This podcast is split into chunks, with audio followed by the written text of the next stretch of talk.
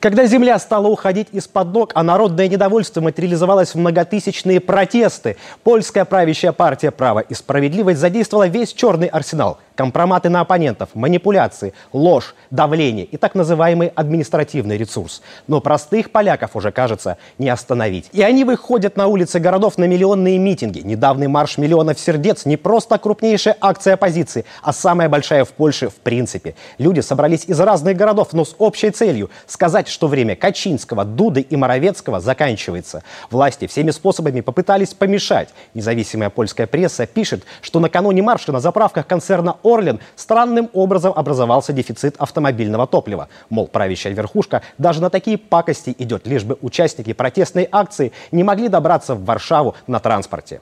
Поляки обвиняют правящую партию во лжи и мошенничестве. Чем ближе парламентские выборы, тем больше и громче скандалы. Это и торговля визами для мигрантов из Ближнего Востока и Африки с одной стороны. С другой – издевательство над людьми на польско-белорусской границе, которые не в состоянии заплатить кому следует. Слежка и прослушивание политических оппонентов. Личное имущество премьера, а он миллионер. И тотальная милитаризация. Если право и справедливость останется у руля, то в следующем году страна снова увеличит расходы на армию. Но простые простых поляков от этого кошельки только худеют, хотя первую сухопутную армию в Европе переоснащают и на деньги американских налогоплательщиков. А это вопрос суверенитета. Польских избирателей давно и обильно пугают войной и мнимыми врагами. Среди лозунгов действующей власти – сдерживание России и союз США. Ну и другие амбиции, в том числе территориальные. Zobaczyć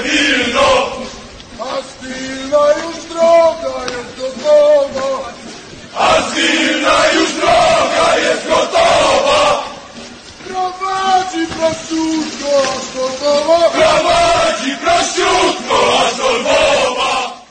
Кстати, вместе с выборами в Польше пройдет и референдум. И формулировка самих вопросов этой чистой воды – манипуляция сознанием избирателей. Не поддержите нас, так страна скатится в пропасть. Среди вопросов о поддержке продажи госактивов за рубеж, повышении пенсионного возраста до 67 лет, поддерживают ли поляки снос забора, который построили на границе с Беларусью. Повестка прямо подталкивает голосовать именно за правящую партию. Оппозиция называет референдум продолжением избирательной кампании. И не случайно правительство открыло больше избирательных участков в селах и мелких городках, где право и справедливость еще пользуются поддержкой. К агитации привлекли и костелы. Польша страна религиозная, вот только в божественное покровительство ПИС даже ярые католики, похоже, уже не верят. Но пока польские хищники щипают друг другу перья, мы можем только наблюдать. Но независимо от того, кто из нынешних фаворитов придет к финишу с большим количеством трофеев, право и справедливость Качинского или гражданская платформа Туска, нам от этого проще и спокойнее не станет.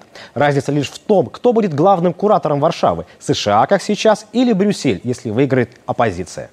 Выиграют ли поляки? И в том, и в другом случае маловероятно. Эту тему дополнил Алексей Кряквин, и думаю, к ней мы еще не раз вернемся.